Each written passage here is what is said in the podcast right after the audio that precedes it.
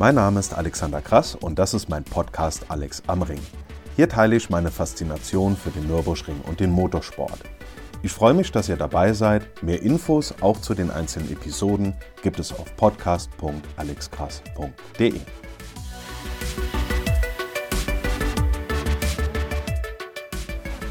Und da sind wir zurück mit Teil 2 des Rückblicks zum 24-Stunden-Rennen am Nürburgring 2023. Und ja, wir sind dieses Jahr die ganze Nacht durchgefahren. An sowas wie Durchfahren ohne Unterbrechung muss man sich ja vielleicht noch mal ein bisschen gewöhnen. Ich meine, nachts waren die Temperaturen sogar gut genug für Gucken auf dem Balkon über der Tribüne ohne Decke oder so und das gemütlich bei einem Bier. Also bester Motorsport in wunderbarer Atmosphäre. Und die Nacht, die ist ja dann das Besondere an diesem Wochenende. Ich meine, allein schon die Rennwagen da langfahren zu sehen in der Dunkelheit. Also an der Grand Prix-Strecke oder an der Nordschleife. Dann vielleicht noch vom Riesenrad aus. Das muss man absolut selbst erlebt haben. Das kann man nicht beschreiben. Was ich abends sehr gerne mache, ist hoch aufs Boxendach und dann Boxenstops von oben gucken. Das wirkt ja alles auf den ersten Blick recht chaotisch. Aber das ist schon eine einstudierte Choreografie und wirklich spannend zu sehen. Seit einigen Jahren ist die Boxengasse an sich ja auch durchgehend beleuchtet. Als ich vor 15 Jahren oder so, ich glaube vor 15 Jahren war das, ähm, selber mal als Helfer bei einem Team nachts in der Boxengasse unterwegs war, da war es noch richtig dunkel und alleine für die Sicherheit ist das jetzt natürlich eine ganz andere Liga. Dazu kann man allerdings dadurch auch zum Beispiel von der M-Tribüne wunderbar den ganzen Treiben dort zuschauen. Und wo wir gerade bei der Nacht sind, und da gab es öfters mal die Nachfrage. Also, wir haben ja tagsüber Flaggen und nachts diese LED-Tafeln. Nachts gibt es allerdings kein Blau. In Le Mans gibt es das, am Nürburgring braucht es das nicht. Zum einen siehst du ja nichts als Marshall. Ich stand in der Nacht von Samstag auf Sonntag mal eine Zeit lang an der Döttinger Höhe und da siehst du die ganze Zeit eh nur viel zu helles Licht auf dich zukommen. Da kannst du aber die Autos kaum unterscheiden. Von daher macht es echt überhaupt keinen Sinn. Und dafür gibt es ja dann auch diese blauen Blitz-LEDs in den Frontscheiben der schnellsten Autos, damit einfach der Vorausfahrende weiß, wer da gleich von hinten ankommt. So, nachts mal ein bisschen geschlafen, aber natürlich nicht zu viel, denn sonntags morgens ging es direkt weiter, während sehr, sehr viele Menschen entweder die komplette Nacht durchgearbeitet haben oder eben auch rund um die Strecke die Nacht durchgefeiert haben oder vielleicht auch am Livestream das Ganze durch die ganze Nacht beobachtet haben. Und morgens ist das ja immer was ganz Besonderes. Da guckst du natürlich erstmal, wer noch so alles im Rennen ist und wie die ganzen Fahrzeuge so ausschauen. Da gibt es ja dann einige, die über die Nacht noch, ja, wie soll ich sagen, einige Meter Gaffertape dazu gewonnen haben. Andere sind dann leider ausgeschieden. Aber dann gibt es auch eine ganze Menge Fahrzeuge und das ist mir dieses Jahr besonders aufgefallen. Die haben es während der Nacht geschafft, sich aus allem rauszuhalten und sehen noch ganz fit und unverbeult aus. Das hat jetzt mehrere Hintergründe. Zum einen ähm, mag an einer konservativen, zurückhaltenden Fahrweise liegen, halte ich aus einem Stress raus. Punkt 2 ist natürlich der Punkt, dass solche Fahrzeugteile, gerade bei den großen Fahrzeugen, also bei den GT3s und so weiter, auch relativ schnell ausgetauscht werden können. Das haben wir ja einmal, ich glaube, beim, beim Fricadelli gesehen, als der dann den Reifenschaden hatte. Und das haben wir jetzt auch am Wochenende in Le Mans wunderbar gesehen. Zack, innerhalb von Sekunden ist da eine Heckpartie ausgetauscht. Also das ist äh, wirklich beeindruckend. Und dann kommt natürlich auch dazu, dass im Vergleich zu, keine Ahnung, vor 10 oder 15 Jahren, ähm, durch die veränderte Starterzahl ist natürlich auch weniger Verkehr und dadurch auch weniger Stress auf der Strecke. Klar, mit dem Sonnenaufgang setzt dann bei den meisten die Müdigkeit an, weil der Körper dann durch dieses wiederkommende Licht einfach merkt, dass irgendwas im Schlafrhythmus nicht stimmt dann heißt es für alle eigentlich auch nur noch die letzten Stunden irgendwie nur noch ohne Probleme durchkommen und die Zielflagge sehen. Und das, das war dann kurz nach 16 Uhr der Fall, werfen wir also mal einen Blick aufs Ergebnis.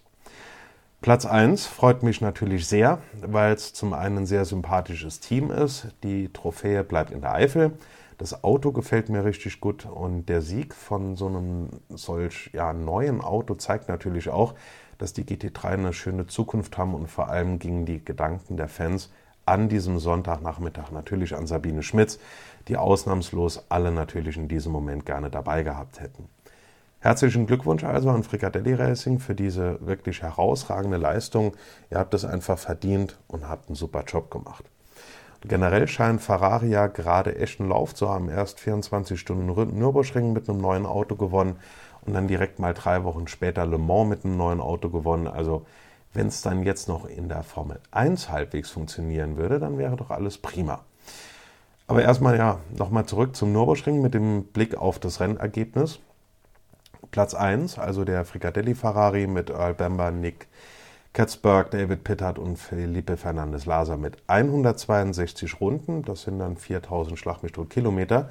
Also neuer Distanzrekord, obwohl kaputte Dämpfer, das hat man in den letzten Stunden so gesehen, wenn es über die Curbs ging, wieder so gehüpft ist. Aber auch hier Abtrieb regelt.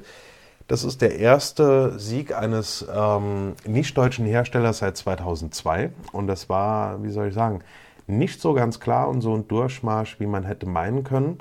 Zum einen, wie gesagt, noch ein sehr neues Auto. In den vergangenen Jahren gab es ja bei den Ferraris auch immer, immer mal wieder Zuverlässigkeitsprobleme. Und ähm, dann kommt halt eben noch dazu, wie gesagt, die eben angesprochene Dämpferthematik. Dann kommt dazu der Reifenschaden. Also da, ähm, da hätte auch viel schief gehen können. Generell sieht man, wie gesagt, die GT3 sind nicht tot. Dazu kommt ja demnächst noch der Mustang GT3 und ab nächstem Jahr werden die GTE in Le Mans durch LMGT3 ersetzt. Also da erlebt diese, genau diese Fahrzeugkategorie einen Riesenaufschwung und das wird sicherlich auch sehr positive Auswirkungen auf die Langstreckenrennen am Nürburgring haben. Da bin ich schon sehr gespannt. Also zum einen sicherlich, was die Menge an Fahr dieser Fahrzeuge in der SP9 angeht und zum zweiten dann natürlich auch wird die Vielfalt, die jetzt schon sehr groß ist, dann auch nochmal erhöht.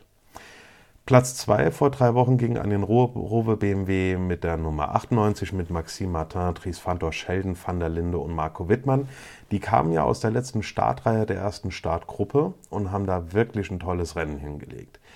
Platz 3, der Nummer 4 Bildstein Mercedes mit Raffaele Marciello, Luca Stolz und Philipp Ellis, sind also von der Pole auf 3 gefahren. Platz 4 dann der GetSpeed AMG mit der Nummer 2, also der rote Platz 5 der erste Porsche, und zwar der von Rutronic. Platz 6 dann der erste Audi, das war die Nummer 39 vom, von Land in diesem, wie ich eben schon angesprochen hatte, Rallye-Design. Da hat Scherer Phoenix ja in der Nacht beide Autos innerhalb von Sekunden auf einer Ölspur, auf, einer, auf der äh, Grand Prix-Strecke verloren, sonst wären die sicherlich noch, auch noch ganz weit vorne gelandet. Platz 7 dann der WTM Ferrari, also wirklich schon da ein erfolgreiches Wochenende für die Ferrari-Fahrzeuge. Daniel Kalwitz ist ja mit 808006 die schnellste jemals auf dieser 24-Stunden-Variante gefahrene Runde, Runde gefahren. Also nicht nur ein Distanzrekord von einem Ferrari, sondern auch noch ein Streckenrekord von einem anderen Ferrari. Platz 8 dann die Nummer 6, der andere Bielstein AMG, Platz 9 der Abt Huracan und auf Platz 10 mit der Nummer 44 der Falken Porsche. Heißt am Ende sechs Hersteller in den Top 10. Da scheint es mit der BOP doch hinzuhauen. Aber es war schon irgendwo erschreckend, was an den Top-Fahrzeugen während des Rennens alles ausgefallen ist. Also alles, was hier GT3, SP9, die ganzen 32 angeht. 32 GT3 sind, sind in dieser SP9 gestartet und auf Platz 17 des Endergebnisses kommt schon der erste Cup 2. Da war also bei den Top-Fahrzeugen einiges los. Und ja, der Einstand des neuen äh, Porsche 911 992 GT3R, der verlief leider nicht so wie erhofft. Okay, ist ein neues Auto, aber ich schätze mal, viele Teams hatten sich da deutlich mehr erwartet und vor allem natürlich auch viele Fans. Werfen wir mal einen kurzen Blick auf das ein oder andere Ergebnis in den Klassen. In der SB10 FK Performance mit der Nummer 86 auf M4 GT4 SP9 natürlich Fricadelli, damit auch die Pro-Wertung gewonnen. Der Pro -Am, äh, die Pro-Am-Wertung ging an den Wochenspiegel Ferrari auf Platz 7. In der SP7 Klassensieg, nee, nicht der Klassensieg, sondern Platz 2 an die Nummer 13, den Cup Porsche von Fly and Help. Da hatte ich ja, wie gesagt, den Bernd Albrecht und den Manfred Sattler im Interview, die da zum Team gehören und das Ganze regeln. Und für die hat es mich auch sehr gefreut.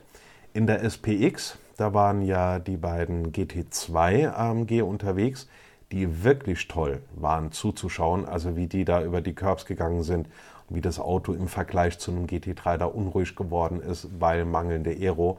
Dafür aber halt eben Leistung, auf der anderen Seite wieder mehr Gewicht und in der Topgeschwindigkeit begrenzt. Aber trotzdem, die haben wirklich, wirklich viel Spaß gemacht und da kommen hoffentlich noch ein paar Fahrzeuge dazu. Die hatten jeweils auch ihre Themen während des Rennens. Da waren auch, war auch der ein oder andere Aufenthalt in der Box war mit dabei zur Reparatur, aber beide GT2 sind letztendlich im Ziel angekommen. In der M240i-Klasse gingen die Plätze 1 bis 4 an Adrenalin. In der Cup 2 war es, Cup, äh, war es K. Krämer Racing mit der Nummer 161. Also ich mag mich jetzt irren, aber war das dieser Cup Porsche mit der äh, Fluganlage am Schwedenkreuz? Da müsste ich mal nochmal nachschauen. Und in der Cup 3 waren es, äh, das sind ja die ganzen hier 718 Cayman GT4 äh, Clubsport und da ging der Klassensieg an äh, Sorg Rennsport mit Heiko Eichenberg. Wer ist da noch am Steuer? Ich glaube Fabio Krosse und der Patrick Krütter. Das dürfte die Fahrerpaarung sein. In der AT war es die Nummer 420 von Four Motors Bioconcept Car mit unter anderem Matthias Beck-Vermehrt am Steuer. Natürlich tut es mir leid für alle, die das Ziel nicht erreicht haben, unter anderem natürlich auch für den Dacia. Und da bin ich wirklich froh, dass der Fahrer diesen Unfall soweit gut überstanden hat. Das sah ja wirklich sehr, sehr heftig aus. Das Fahrzeug hat den Unfall nicht überstanden. Da gab es ja eine unheimliche Welle an äh, Sympathien für das äh, Team, schon im Vorfeld in den letzten Jahren und jetzt dann natürlich gerade bei diesem Unfall. Natürlich könnte man sagen, also der Dacia hat ja jetzt keine nicht direkt Dacia-Technik drin, sondern der hat ja von, boah, lass mich, lass mich lügen, ich glaube vom Clio RS äh, Cup 2 oder so hat er die Technik drin. Und äh, da können wir jetzt einfach sagen, Freunde, neue Karosse, das gleiche oder dasselbe nochmal von vorne. Allerdings wurde schon früh vor dem Rennen gesagt, wenn der Motor mal Fritte ist, dann war es das mit dem Dacia, weil diese Motoren, Motoren kriegst du nicht mehr. Um das zu reparieren, kannst du haken. Deswegen äh, sind die jetzt auch schon, soweit ich das äh, in den letzten Tagen und Wochen gesehen habe, an einem neuen Fahrzeug drankommen, dann also nächstes Jahr auch wieder an den Start, so ist es zu hoffen. Kurz zu zwei Punkten, ähm, die ich unabhängig vom direkten Geschehen an der Strecke schade fand. Zum einen, dass die Siegerehrung nicht von der Haupttribüne aus sichtbar ist. Da gab es ja vor ein paar Jahren schon mal glaube 2016 war das mit diesem überragenden, mit diesen überragenden Siegen von AMG, ähm, gab es da diesen Balkon vor der Lounge 2223 und da wurde ja unten drunter so ein Podest aufgebaut, wo dann halt eben die Fahrzeuge mit Gabelstaplern da drauf gehoben wurden. Das sah ja klasse aus. Ähm, und 2017 oder 18 irgendwo so um den Dreh gab es ja das Podest am Ausgang der Boxengasse das wäre doch mal wieder eine Idee. Ich meine, diese unglaubliche Freude am Ende des Rennens an der Boxenmauer zu sehen und das im Fahrerlager, das, das hört man ja zum Teil, wie die Leute jubeln. Das ist einfach großartig und wirklich schön zu sehen, zum Beispiel von der T3. Aber wenn dann noch die Siegerehrung für alle sichtbar wäre, das wäre absolut perfekt. Was ich als zweites schade fand persönlich war, äh, es gab kein Programmheft. Ich kenne die Gründe nicht, aber das war jedes Jahr einfach, einfach schön vorm Rennen, du sitzt da oder auch während des Rennens, kannst dich im Vorfeld schon mal informieren, welche Starter dabei sind, welche Rennserien, da sind super viele Berichte, Interviews, Erläuterungen für Fans, dies und das alles drin. Natürlich auch Zeitplan, ähm, konntest dir in den Starterlisten jedes Auto da anschauen, was da mitfährt. Das war natürlich klasse, also zum einen sehr schön und sehr praktisch und zum anderen muss ich sagen, ich habe da eine ganze Reihe aus vielen Jahren äh, an diesen Programmheften, die haben ja immer das, äh, die, die, dieselbe Größe und der Rücken dann halt weiß und da steht da hier 24 Stunden Nürburgring und das Jahr und dies und das. Das macht sich natürlich auch als Sammlung schön. Und ähm, ja, deswegen fand ich das, äh, finde ich das persönlich sehr schade, dass es das in diesem Jahr nicht mehr gab. Vielleicht nächstes Jahr wieder, keine Ahnung. Zumindest mal als PDF, damit wir die Informationen haben. Das wäre sehr schön. Nach diesen beiden Punkten, die ich persönlich sehr schade fand, mein persönliches Fazit, und ich glaube, das kann sich jeder denken, es war einfach großartig. Das 24-Stunden-Rennen ist für mich einfach das Highlight des Jahres.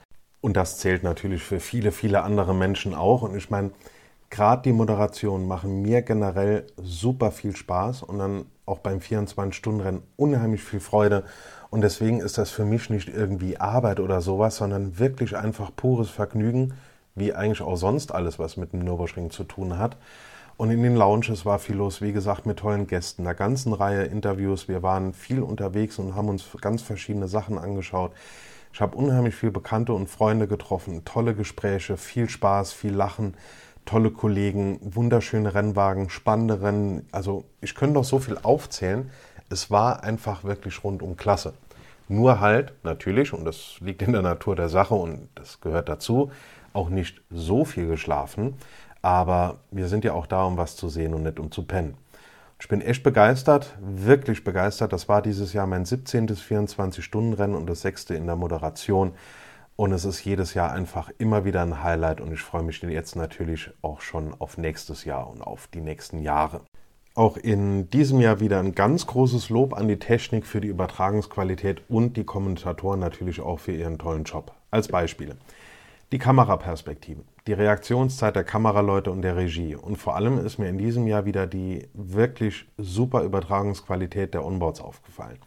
Da fliegt ja permanent über einen Ring in ein paar Kilometer Höhe ein Flugzeug als Relaisstation für die Onboard-Aufnahmen. Das heißt, dieser Aufwand plus Hubschrauber, plus die ganzen stationären Bodenkameras, plus die mobilen Kameras, beispielsweise hier mit Patrick Simon in der Boxengasse, plus die Kamerakatze an Start und Ziel. Dazu die, ja, zum Beispiel die Drohne unten in der Müllenbachschleife und und und. Das ist ein riesengroßer Aufwand und das bringt die Faszination des Rennens einfach extrem gut rüber. Ich meine, dieses Jahr kamen ja dann noch die Heckkameras dazu, beispielsweise beim Krello hinten unterm Flügel oder auch bei der Nummer 72 ganz unten hinten raus. Wenn wir das einfach mal mit vor 5, 10, 15 Jahren vergleichen, da hat sich schon eine ganze, ganze Menge getan und das muss wirklich gewürdigt werden. Ich meine, wir dürfen hier nicht vergessen, dass es sich beim Nürburgring um eine 25 Kilometer, über 25 Kilometer lange Strecke handelt. Das stellt die Technik natürlich vor einige Herausforderungen und zwar nicht nur durch, durch die Distanz der Übertragungen, sondern einfach auch durch die ganze Topografie. Und das ist wirklich weltweit einzigartig. Und allein schon die Kameras, sagen wir mal, rund um hier Klostertal, Karussell, Hohe Acht bis Brünchen mit diesem riesen Kram, äh, nicht Kram, Kran, also mit diesem Kamerakran, das ist schon eine super Leistung, die alles andere als selbstverständlich ist. Ich meine, wir schauen Le Mans und Bathurst und so weiter und freuen uns über die Übertragung. Dafür können wir alle den, den Nürburgring recht gut und da fallen uns viele Sachen so schon ja gar nicht mehr auf, die für andere dann wieder was ganz Besonderes sind. Ich hatte mal, nur um das mal als Beispiel zu bringen, ähm, ich hatte mal auf einer Runde einen äh, Bekannten aus Frankreich dabei. Der war zum ersten Mal generell am Nürburgring, kannte das schon, die etlichen Jahre davor hat er da die ganzen Rennen verfolgt, auf der Playstation, YouTube, dies, das. Und da war ein Zwischenfall und da haben wir abgesichert, das war kurz vor der Schließung der Strecke, die Strecke war dann auch zu. Als es safe war, ist er auf den Asphalt gegangen und stand da ganz ruhig und meinte dann, ich stehe auf der Nordschleife. Ich kann es gar nicht glauben. Und da ist mir mal wieder klar geworden, was für ein wirklich großes Glück wir haben, da so nah dran zu sein. Was uns manchmal, also ja, wie soll ich sagen, auch daran hindert, sage ich mal, mal einen Blick von außen drauf zu haben und wenn ihr euch mal die Highlights anseht und das versucht als jemand zu sehen, der noch nie am Nürburgring war, der die Strecke nicht kennt, der das Rennen nicht live kennt und so weiter, dann zeigt das erstmal nochmal, wie toll da die Übertragung des Rennens ist. Und dann stellt euch mal vor, ihr lebt irgendwo, was weiß ich, in den USA oder in Australien oder in Spanien, keine Ahnung, und konntet bisher noch nicht zum Nürburgring und seht dann diese Rennübertragung in der Qualität und seht, wie die Leute bei der Einführungsrunde direkt an der Strecke stehen. Ich meine, wie geil mussten das rüberkommen? Und wo wir sowieso gerade bei der Technik sind, durchgehend guter Handyempfang, muss ich sagen. Ähm, bis gerade mal so, ja, Viertelstunde nach Start und nach der Zieldurchfahrt, da war da ein bisschen was los, aber ansonsten auch die Netzabdeckung stabil und schnelles Internet. Also da haben wir vor etlichen Jahren auch schon deutlich Schlimmeres erlebt. Ebenfalls ein Riesenlob an die Kommentatoren im Livestream. Das war dieses Jahr wieder erste Sahne, vor allem wenn man bedenkt, wie viele Stunden, also wirklich etliche Stunden, die an so einem Wochenende arbeiten und am Mikro stehen bzw. sitzen. Und nur mal als Beispiel, wie dann Lars zusammen mit Markus dann einfach mal noch freitagsabends hier die, ähm, die Trift Challenge moderieren. Oder der Olli Martini hat dann noch zwischendurch Zeit für, in, für ein Interview bei mir. Das ist einfach wirklich mega beeindruckend.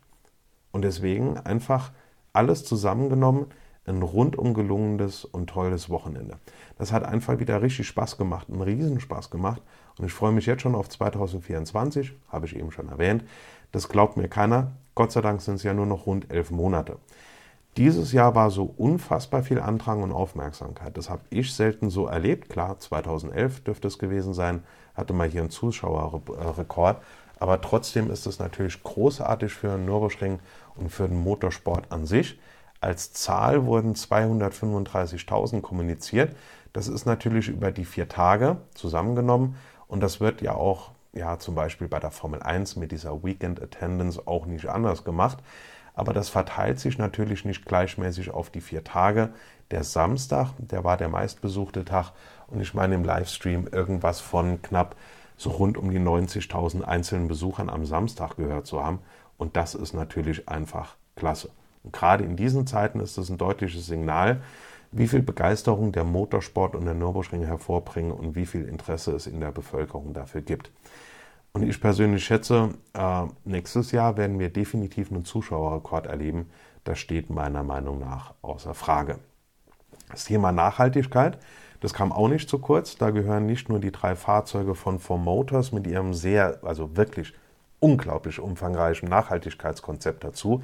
Also da geht es ja nicht nur hier irgendwie, keine Ahnung, um, um den Treibstoff, da, da gibt es raffiniertes Öl, ähm, da, da geht es um die Felgen, da geht es um um, um die Bremsen, um die Zusammensetzung. Da geht es um Anbauteile oder Fahrzeugteile, die da aus Biofasern gemacht werden. Also da gibt es ja auch etliche Berichte und Videos dazu im Internet. Ähm, schaut euch das Ganze mal an, lest euch das mal durch. Das ist wirklich hochinteressant, was die machen. Aber dazu kam ja zum Beispiel auch noch eine Supra GT4, die komplett mit E-Fuels betankt und betrieben wurde. Da wird ja auch sehr viel darüber berichtet und das ist wirklich ein guter Start. Das wird sicherlich noch mehr Teams motivieren, in diese Richtung zu gehen. Die Soundwertung, die hat Aston Martin gewonnen. Wer mich kennt, konnte sich das schon denken. Das war also schon vorher irgendwo klar. Für mich war es auch, muss ich zugeben, vorher klar, dass das Auto ähm, da die Soundwertung gewinnt. Auch wenn sich andere Autos natürlich auch toll anhören, zum Beispiel der AMG Superklang. Und da konnten wir viele, viele, viele Stunden Sound genießen über dieses lange Wochenende. So, ja, über dieses lange Wochenende. Und dieses lange Wochenende hatte auch irgendwann leider mal ein Ende. Und da war dann Sonntag am späten Nachmittag so dieses typische Gefühl, so dieses, wie schon vorbei. Das ging ja, das ging ja super schnell. Wir haben doch gerade erst angefangen. Und Sonntagabend war dann plötzlich diese, wie soll ich sagen, nach vier Tagen Motorengeräusch permanent um einen rum, ähm, sage ich mal, irgendwo einerseits schöne, aber auch sehr unangenehme und dann gleichzeitig wieder unschöne Stille. Ich habe mich dann erstmal eine Stunde hingelegt, bin dann, ähm, äh, bin dann auch noch eine Nacht am Ring geblieben und von dort aus dann montags wieder zur Arbeit gefahren. Da ging es also dann nahtlos in die neue Woche über. Und wie ich es jetzt schon erwähnt habe, es war einfach wirklich ein großartiges Rennen mit viel Spannung drin, einem sehr sympathischen Siegerauto. Es war wirklich viel los und es hat rundum einfach super viel Spaß gemacht. Wer da im Vorfeld gemosert hat, so nach dem Motto, für 135 Autos komme ich nicht zum Nürburgring oder so, ja, tut mir leid, aber wer das gesagt hat und deswegen nicht gekommen ist, der hat wirklich einfach was Tolles verpasst und ist am Ende ja irgendwo auch leider selbst dran schuld, das kann ich nicht anders sagen. Ähm, in den Tagen danach habe ich sehr, sehr viele Videos bei TikTok reingespielt bekommen. Das wird also, das sieht man also auch da, wie das äh, wunderbar in die Welt getragen wird.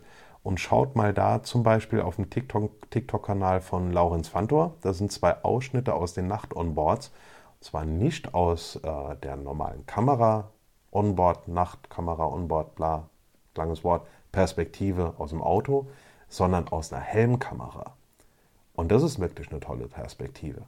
Vielleicht, ich meine, das gibt es ja bei der Formel 1, vielleicht ist das ja auch irgendwie möglich, so eine Helmkamera auch mal in die Live-Übertragung zu bringen. Das wäre mal richtig klasse. Legend habe ich mehrfach getroffen. Das neue Maskottchen des Nürburgrings finde ich wirklich eine schöne Sache. Dann gab es parallel zum Rennwochenende noch die Vertragsverlängerung zwischen dem Nürburgring und AMG. Da gibt es ja eine wirklich intensive, vielfältige Zusammenarbeit. Und dann kam die Tage noch die Nachricht, dass der Nürburgring auch die Partnerschaft mit Bitburger verlängert. Also da schöne Nachrichten für die nächsten Jahre. Und wie immer die große Frage so in den Tagen nach dem 24-Stunden-Rennen, wie haben die Campingplätze ausgesehen und die wurden traditionell wie in jedem Jahr sauber und ordentlich hinterlassen. Das ist ja wirklich schon seit Jahren so und wirklich schön, dass sich das so fortsetzt. Wie in jedem Jahr sind auch einige Zuschauer schon recht früh am Sonntag abgereist. Da sind sicherlich natürlich viele dabei, die montags arbeiten müssen. Ich meine, im Zweifel hast du dann noch eine recht lange Reise vor dir mit irgendwie vollgepacktem Auto oder mit Wohnmobil oder dies und das. Von daher habe ich da bei den meisten auch absolutes Verständnis für, vor allem wenn du schon seit, keine Ahnung, montags oder sowas da bist und irgendwann will man dann auch mal in Ruhe duschen und im eigenen Bett schlafen, bevor es dann montags wieder auf die Arbeit geht. Kurz vor dem Ende dieser Episode möchte ich noch einem Thema Raum geben, das erst nach dem Rennen bekannt wurde. Ein langjähriger und verdienter Sportwart ist während des Rennens im Bereich Schwalbenschwanz verstorben, nicht durch einen Unfall oder eine Auswirkung des Rennbetriebs, sondern unabhängig davon aufgrund eines medizinischen Notfalls. Unter anderem in den sozialen Netzwerken gab es eine ganze Welle an Reaktionen und ich erwähne das in dieser Episode deshalb, weil auch ich an dieser Stelle der Familie und den Angehörigen meine Anteilnahme ausdrücken möchte. Danke an alle, an alle Gäste und Zuschauer, Rennfahrer, Teammitglieder, Catering- und Würstelbuden, Sicherheitsleute, Verkäufer, Ticketkontrolleure, Parkplatzwächter, Ordner, Reinigungspersonal, Offizielle, Organisatoren, alle möglichen Menschen, die mit Medien zu tun haben, Kameraleute, Kommentatoren, da gibt es einfach unzählige, ohne die so ein Rennen nicht ablaufen und stattfinden könnte und die auch für uns unsichtbar im Hintergrund ihren Dienst tun. Da würden mir jetzt natürlich, wenn ich länger nachdenke, noch äh, viele, viele weitere einfallen, ähm, denen ich Danke sagen möchte. Dazu kommen vor allem natürlich auch die ganzen Marshals rund um die Strecke. Das waren wieder über 1000 Menschen, die sich über viele, viele Tage, Tag und Nacht dafür engagieren, ehrenamtlich dafür engagieren, dass wir diesen Motorsport erleben können. Und gerade für die hat es mich natürlich außerordentlich gefreut, dass es trocken geblieben ist. Gefreut hat mich auch, dass mein Vater, der bei Sorg Rennsport im Team mitarbeitet, auch dieses Jahr wieder das komplette Rennen durchgemacht hat. Der ist also Samstagmorgen aufgestanden und hat bis Sonntagabend nicht geschlafen. Was ja, und das ist mir ganz klar, auf sehr, sehr, sehr viele Menschen bei diesem Rennen zutrifft. Mein Vater ist aber mittlerweile 74 Jahre alt und da finde ich das nochmal ganz besonders beeindruckend. Und ich persönlich gebe zu, ich bin äh, 38 Jahre alt, dass ich bei den 17 24-Stunden-Rennen, die ich bisher erlebt habe, und das auch, wie gesagt, als Helfer in einem Team in der Box und in der Boxengasse. Ich habe es in diesen 17, bei diesen 17 24-Stunden-Rennen noch nicht einmal geschafft, die ganze Nacht wach zu bleiben. Und ich bin, wie gesagt, 38 und keine 74. Nächstes Jahr Qualifiers vom 12. bis 14. April, das 24-Stunden-Rennen dann vom 9. bis 12. Mai 2024. Und da bin ich dann natürlich auch wieder mit von der Partie und freue mich schon jetzt sehr, wirklich sehr darauf. Das war soweit mal mein persönlicher Rückblick auf dieses großartige Wochenende. Ich habe sicherlich auch schon einiges wieder vergessen, was mir zwischendurch mal aufgefallen oder eingefallen war. Das macht aber nichts. Es war jetzt auch schon lange genug, würde ich mal sagen. Was gibt's noch in den Show Notes? Das erwähnte Video von W&S, in dem ich was über das Rennen erzähle. Dann das komplette Rennergebnis als PDF, den Artikel mit der Rennanalyse, die Highlights im Video und das komplette Replay des Rennens. Das ist nicht dann seit ich glaube, in der Woche nach dem Rennen haben die das schon online gestellt. Kommen wir mal zurück auf die laufende Saison am Nürburgring. Das nächst, die nächste Langstrecke ist am 17. Juni, also diese Woche. Ja, es geht direkt, vor allem, es geht direkt wieder weiter mit Motorsport. Großartig. Das ist das Grenzlandrennen, dann am 8. Juli 6 Stunden Ruhrpokalrennen, 9. bis 10. September, das 12-Stunden-Rennen, also aufgeteilt in Akas Cup und Reinoldes Langstreckenrennen plus die Red Bull Formula Nürburgring 23.09. der Barbarossa-Preis und am 7.10. dann das Finale mit dem Münsterland-Pokal. Es steht, was die Langstrecke angeht, also noch viel an. Und natürlich kommt jetzt auch so langsam Stück für Stück die Hochphase der anderen, der, der, also der anderen Rennen und Rennserien am Nürburgring der Saison. Und da ist natürlich dann auch wirklich jedes Wochenende was Spannendes los. Und auf die Langstrecke und auf weitere Veranstaltungen dieses Jahr werde ich in den kommenden Episoden natürlich auch nochmal drauf eingehen. Es wird also wirklich noch eine tolle Saison. Ich sage vielen Dank fürs Zuhören und wir sehen uns dann ja diese Woche wieder zum nächsten Langstreckenrennen am Nürburgring.